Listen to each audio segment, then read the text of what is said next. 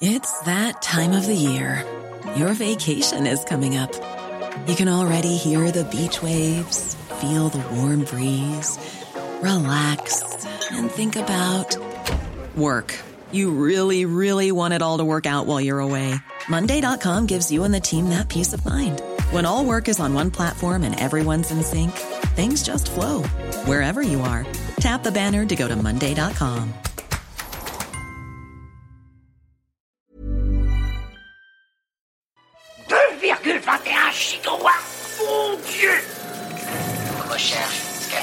Fred, qu'est-ce que tu fais dans cette tenue Chut, Jamy, je mène une enquête.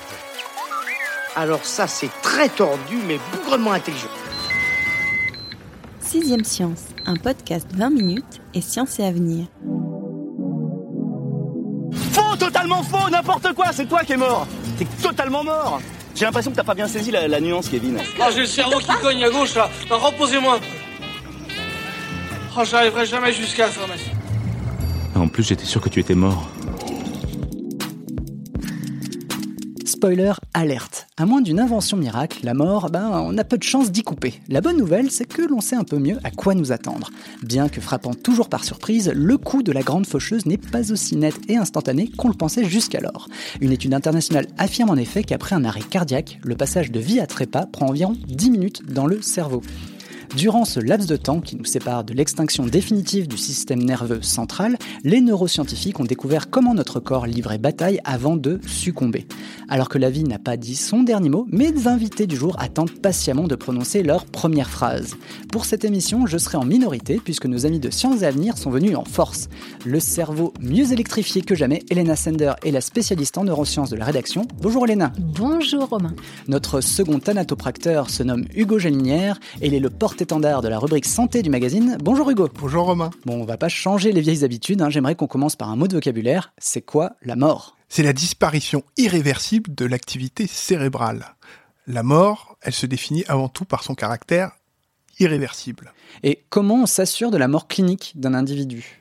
Alors la mort clinique, euh, c'est une chose, c'est-à-dire que il y a y y un arrêt cardio-respiratoire, euh, mais la mort clinique, c'est pas la mort de l'individu, puisque c'est le moment où généralement on fait le massage cardiaque, on insuffle et on fait en sorte que le cerveau euh, survive suffisamment longtemps pour réenclencher euh, le processus de vie, le rythme cardiaque et, et la respiration. Euh, mais la mort, elle se réduit finalement à la mort définitive euh, du système nerveux central et la, la, disparition de toute activité dans le tronc cérébral. Donc c'est l'électroencéphalogramme plat, c'est ça hein? En quelque sorte, sauf que l'étude dont tu parlais montre que l'électroencéphalogramme plat est pas suffisant justement pour diagnostiquer la mort. Parce qu'aujourd'hui, euh, je me permets de rebondir sur cette question, c'est pour déclarer que quelqu'un est mort, est vraiment mort de façon irréversible, il ne reviendra pas, euh, comment on le mesure? Comment on, affirme ce diagnostic? Alors le, diagnostic est différent selon les pays. C'est très variable selon les pays. Aux États-Unis, par exemple, c'est un, diagnostic qui n'est que clinique. On va tester la, réaction du, tronc cérébral. Est-ce qu'il y a encore des réflexes? En France, euh, à ce diagnostic clinique, on rajoute des paramètres paracliniques. Ça peut être tout un tas de choses. On va, il faut que le corps soit à distance de tout médicament, de toute situation d'hypothermie notamment, ou, qui rend plus difficilement détectable une activité euh, cérébrale persistante.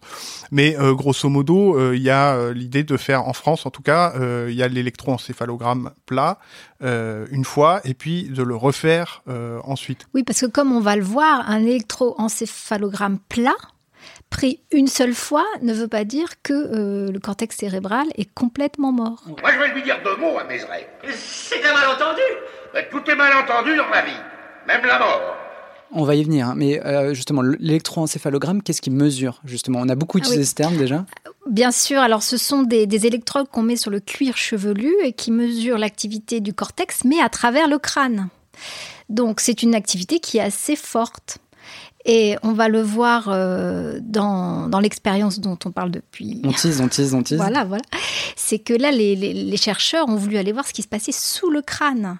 C'est-à-dire, même si on a un, un EEG, on va appeler ça l'électroencéphalogramme, c'est l'EEG inactif, est-ce que à l'intérieur du crâne, on n'aurait quand même pas une activité Donc c'est exactement ce qu'ils ont fait. Ils ont posé des électrodes sur le cerveau de Sur patients mourants, en tout cas dont on était assuré qu'ils allaient mourir et qui étaient sous le d'accord. crâne, Et ce qui le permet crâne. évidemment d'avoir, de percevoir des signaux électriques, de mettre des électrodes directement sur le cerveau, permet d'enregistrer des signaux beaucoup plus faibles. Et euh, là, en l'occurrence, dans le cadre de cette expérience, donc qui est une expérience internationale, c'est ça, hein, de, chercheurs du monde entier, qui était, euh, je crois, sous diligentée en quelque sorte par un chercheur allemand, si je, dis Oui, qui était dirigé de, de, de- depuis euh, un hôpital de Berlin, un neurologue euh, Jens Streyer, spécialisé donc dans les atteintes euh, du cerveau, que ce soit AVC, traumatique ou, ou autre. Est-ce que tu peux me préciser le contexte de cette étude? C'est-à-dire, on, on a pris quoi comme patient? Parce que j'imagine que mesurer la mort de, de, personnes, alors que C'est bah, ex- dis- exactement ça. Et généralement, quand quelqu'un est mourant, la médecine s'attache à, Le à sauver. le sauver. Voilà. En l'occurrence, c'est neuf patients euh, qui, se, qui ont été admis à l'hôpital pour des, euh, traumatismes cérébraux euh, sévères. Alors, euh, c'est soit une atteinte cérébrale traumatique, un accident, il y en a un qui a été touché par une balle ou, des accidents de la route, et puis d'autres des embolies cardiaques. Une embolie cardiaque qui a donc interrompu le flux sanguin arrivant au- au cerveau et qui se retrouve avec des lésions cérébrales très graves. Euh, il se trouve que ces neuf patients, au bout d'un certain temps, euh, on, prend acte du fait qu'ils ne peuvent pas être euh, réanimés. Eux-mêmes ont do- donc des directives pour demander la non-réanimation.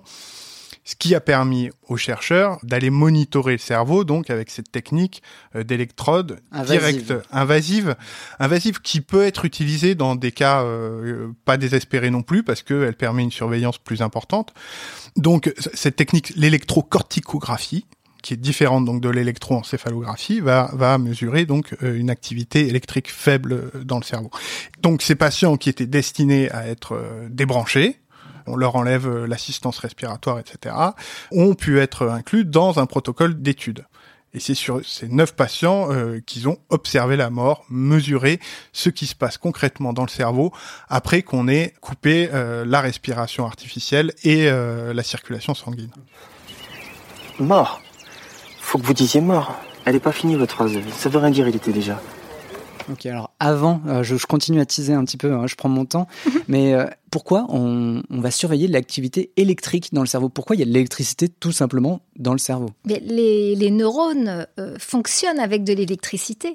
Par échange d'ions, c'est-à-dire des molécules chargées, chaque neurone provoque des potentiels d'action. Je ne sais pas si c'est un, un mot, c'est un mot peut-être technique. court-circuits, c'est quoi? Des- Oui, bah, c'est la- les neurones fonctionnent avec de l'électricité par échange d'ions, c'est-à-dire des molécules chargées électriquement, et ils génèrent des, des flux électriques le long euh, de leurs fibres, et de proche en proche, et transmis euh, aux, aux neurones prochains.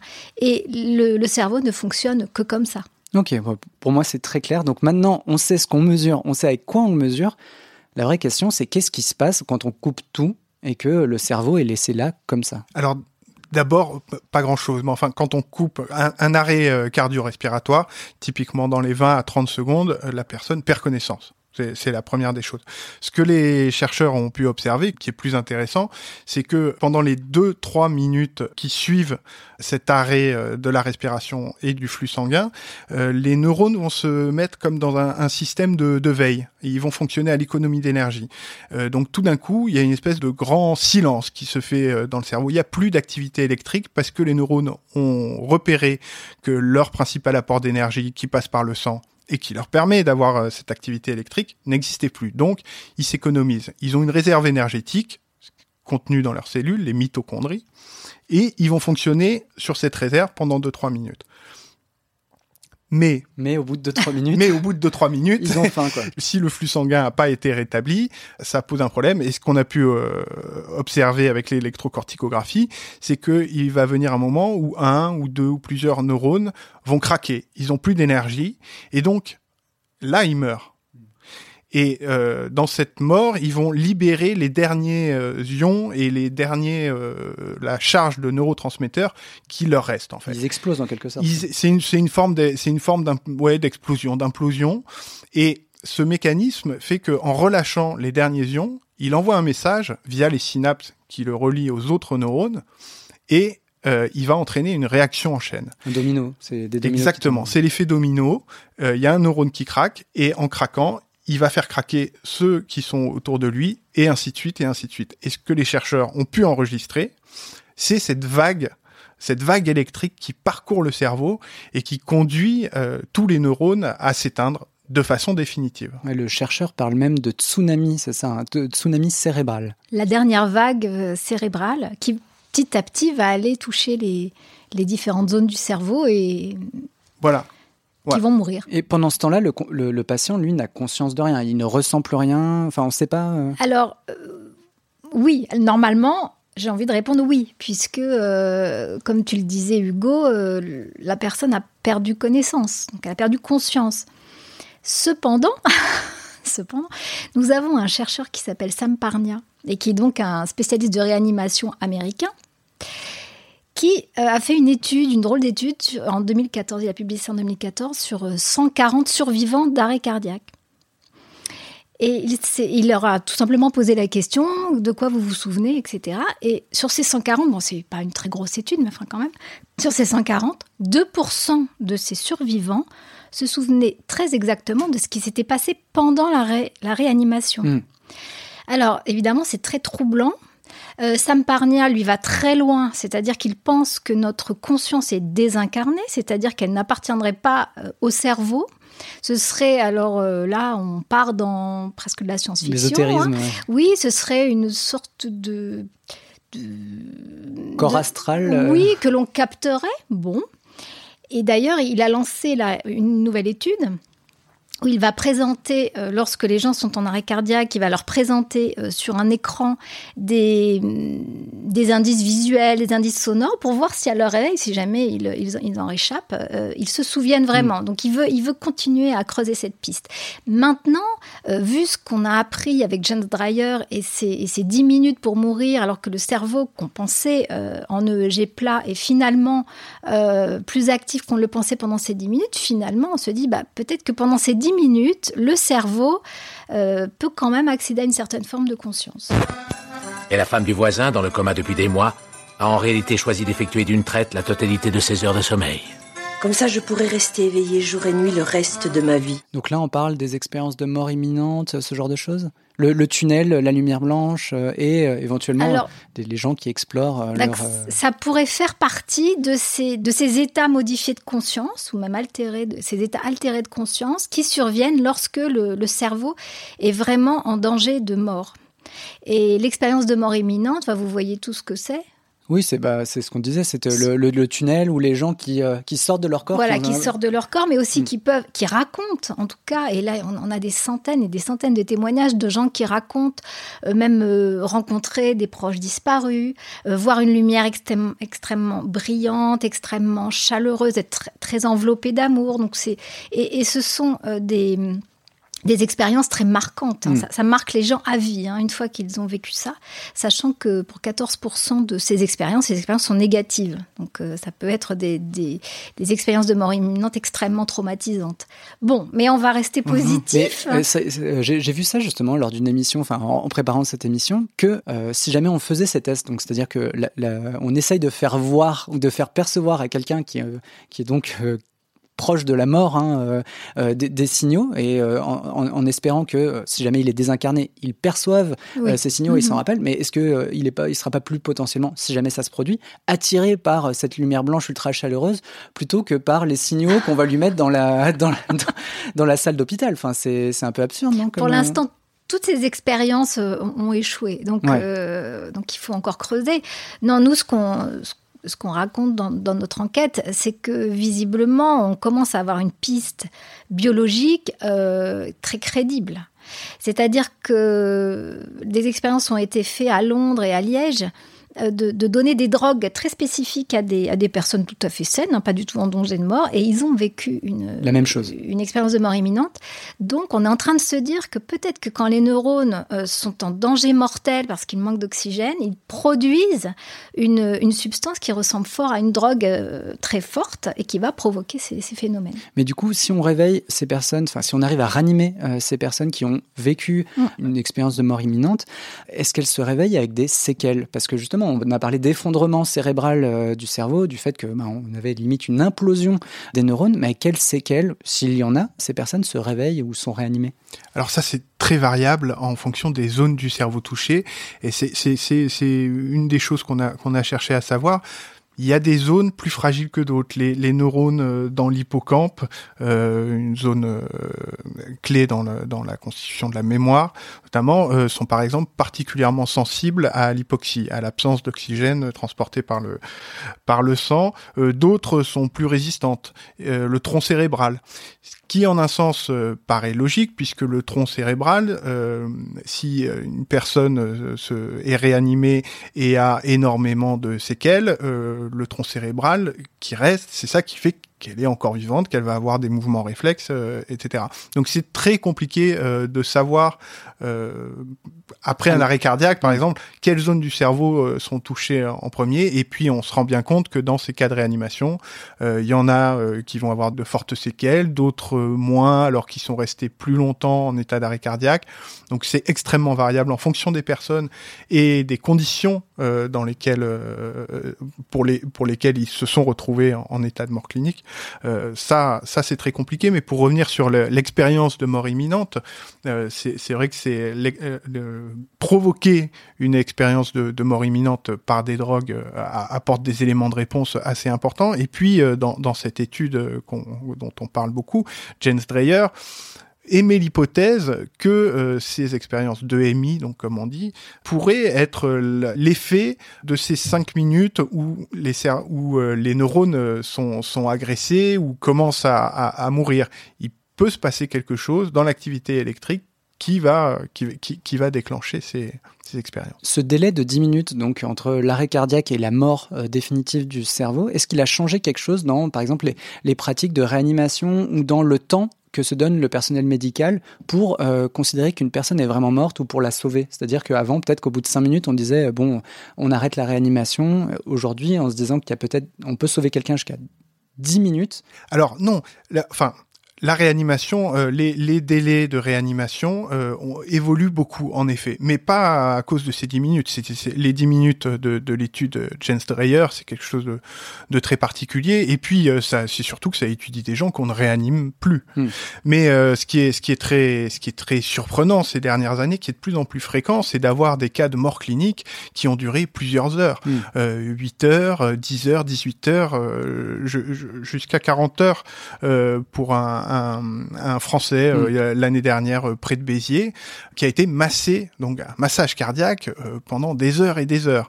Euh, Et pendant ce temps-là, le cerveau, lui, il est irrigué, oxygéné, mais aucune activité. non, et alors il a très peu d'activité, mais il est très faiblement irrigué par le massage cardiaque qui, qui va rétablir euh, au, au mieux 30% de, du, du flux sanguin. C'est suffisant pour que les neurones ne soient pas dans l'état de souffrance observé euh, dans l'étude dans l'étude Dreyer.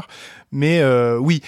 Les, les pratiques en réanimation euh, sont très variables, ne serait-ce que sur la- l'insufflation, le, le bouche à bouche, et c'est pour ça qu'il faut aller faire des, des formations au premier secours régulièrement. Ne reconnais-tu pas la mort quand tu la vois, vieil homme? Mon heure est venue.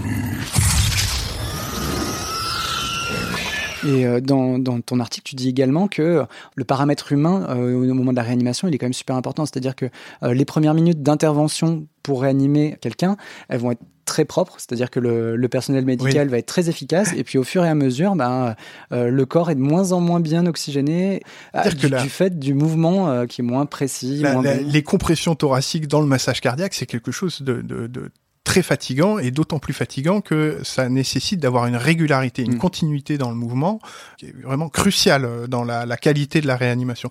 Et c'est pour ça, on, on, on l'évoque euh, dans le dossier, euh, que de plus en plus sont testées des machines à compression thoracique automatique. C'est-à-dire qu'on installe le, le patient une espèce d'armature avec un piston qui va s'occuper de faire le, le massage cardiaque.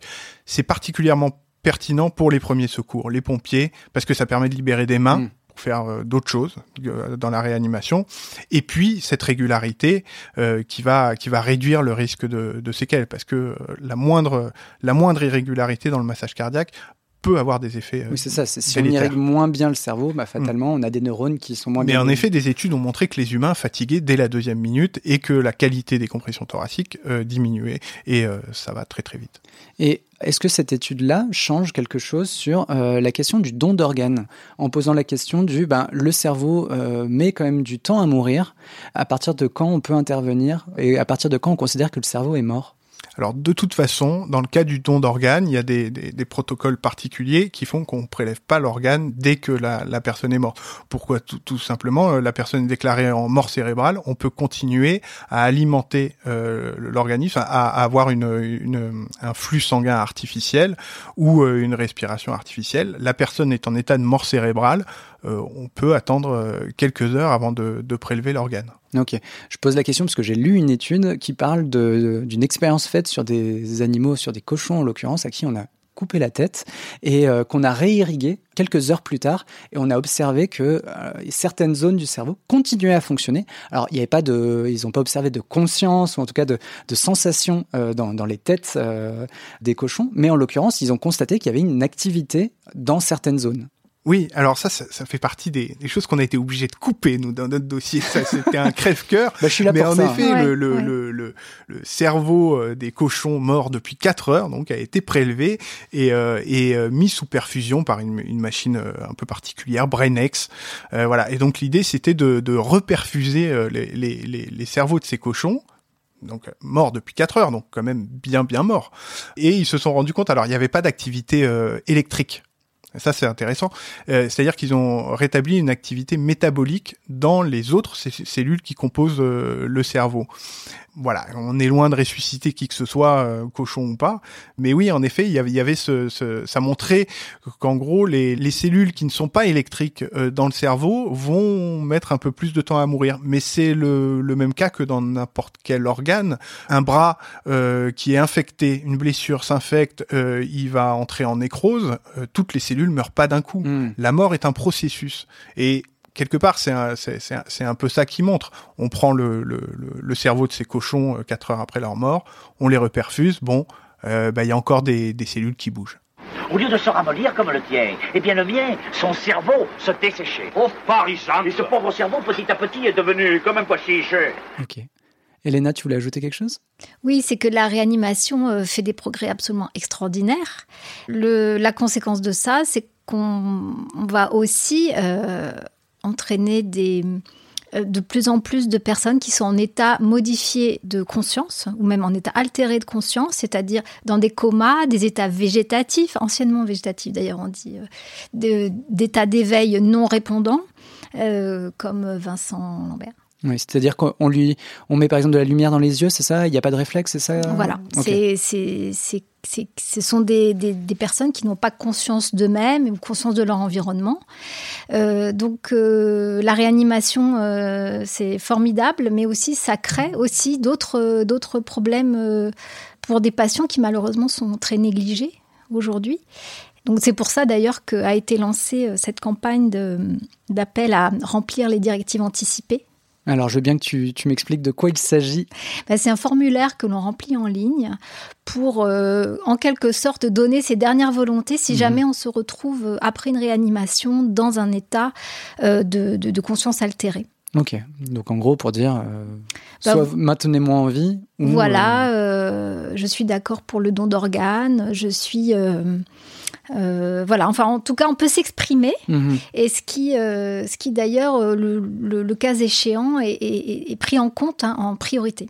Donc c'est très Cette très question important. des, des directives était, était centrale dans l'affaire Vincent Lambert. Euh, C'est-à-dire qu'il y avait une partie de la famille qui disait quelque chose, une autre partie de la famille qui disait autre chose, mais lui, euh, voilà, n'avait jamais Exprimé- donné, euh, exprimer sa non, il volonté. pas beau, Mais c'était son voilà. épouse et les Oui, parents qui étaient Voilà. opposés. Alors qu'avec les, les- les nouvelles lois, euh, c'est vraiment la, la, la volonté du patient, si elle a été exprimée, prime. Très bien, Voilà. c'est très clair. Bon, on termine sur une note qui est pas très très joyeuse. Malheureusement, alors j'avais prévu une conclusion qui disait que ben on avait finalement plus parlé de la vie que de la mort, mais c'est faux. On a finalement pas mal parlé de la mort, mais on a évoqué quand même quelque chose qui est assez intéressant, c'est le dernier combat, le dernier round un petit peu, ou le dernier round même, hein, euh, qui mène euh, justement de la vie au trépas. Et je me dis que bah voilà, c'est une belle façon quand même de conclure et de vous laisser avant euh, notre prochain épisode. Elena et Hugo, merci à tous les deux d'avoir joué les oiseaux de pas si mauvais augure. À l'attention des neurones du fond, je répète que vous êtes les spécialistes en neurosciences et en santé euh, du magazine Science et Avenir. Et pour terminer, je vous encourage bien sûr, alors euh, auditeurs, mais aussi euh, les personnes présentes dans le studio, à maintenir votre cerveau en activité. Parmi les propositions qui me viennent en tête, vous pouvez le faire en laissant par exemple un commentaire plein de vie et de bonnes ondes cérébrales sur notre page iTunes ou en nous écrivant à audio at 20minutes.fr. À dans un mois et n'oubliez pas, on envoie de la science dans tous les sens. Anka, t'es mort? Oui, man. Non, fais dodo. Maintenant est mort. Oh. 2,21 gigawatts Mon Dieu Recherche, scanner. Fred, qu'est-ce que tu fais dans cette tenue? Chut, Jamy, je mène une enquête. Alors ça, c'est très tordu, mais bougrement intelligent. Sixième Science, un podcast 20 minutes et science et avenir. Mom deserves the best, and there's no better place to shop for Mother's Day than Whole Foods Market. They're your destination for unbeatable savings, from premium gifts to show-stopping flowers and irresistible desserts. Start by saving 33% with Prime on all body care and candles. Then get a 15-stem bunch of tulips for just $9.99 each with Prime. Round out Mom's menu with festive rosé, irresistible berry chantilly cake, and more special treats. Come celebrate Mother's Day at Whole Foods Market. Flexibility is great. That's why there's yoga. Flexibility for your insurance coverage is great too. That's why there's United Healthcare Insurance Plans. Underwritten by Golden Rule Insurance Company, United Healthcare Insurance Plans offer flexible, budget friendly coverage for medical, vision, dental, and more. One of these plans may be right for you if you're, say, between jobs, coming off your parents' plan, turning a side hustle into a full hustle, or even missed open enrollment. Want more flexibility? Find out more about United Healthcare Insurance Plans at uh1.com. On ne va pas se quitter comme ça. Vous avez aimé cet épisode? Sportif, généraliste, sexo ou scientifique, varié mais toujours bien informé. Découvrez les autres podcasts de la rédaction 20 minutes sur votre application d'écoute préférée ou directement sur podcast au pluriel.20minutes.fr. Et merci de nous avoir écoutés.